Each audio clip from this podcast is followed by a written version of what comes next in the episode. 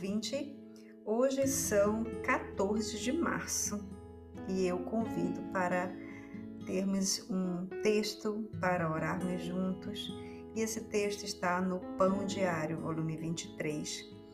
E o texto bíblico base para esse estudo hoje é Romanos 8, versículos 28 a 34. O meu nome é Kátia Neles e o título desse texto é O Dom da Oração. Vamos ouvir?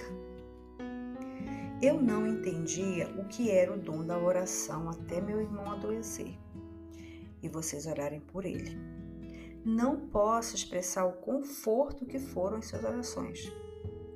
Laura tinha lágrima nos olhos ao agradecer as orações que as pessoas de nossa igreja fizeram por seu irmão, que enfrentava um diagnóstico de câncer. E continuou. Elas o fortaleceram neste momento difícil e encorajaram nossa família. Uma das melhores formas de amar é orar pelas pessoas e Jesus é o nosso maior exemplo.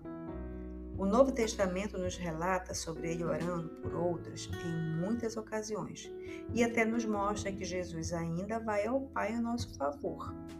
Em Romanos 8,34, que diz assim: Cristo Jesus morreu e ressuscitou e está sentado no lugar de honra à direita do, de Deus intercedendo por nós. Mesmo depois de demonstrar tal amor altruísta na cruz, o Senhor Jesus Cristo ressuscitou, ascendeu aos céus e continua a expressar o seu cuidado, orando por nós neste momento. Ao nosso redor estão pessoas que precisam que sigamos o exemplo de Jesus e as amemos com as nossas orações, pedindo ajuda e a intervenção de Deus na vida delas. Podemos pedir a Deus que nos ajude a orar por elas e Ele ajudará. Amados, que hoje o nosso amoroso Senhor nos fortaleça a ofertar generosamente a dádiva de nossas orações pelos outros. Lindo texto. A oração realmente muito pode em sua eficácia. Vamos orar? Obrigada, Senhor. E ajuda-me a servir aos outros por meio da oração perseverante.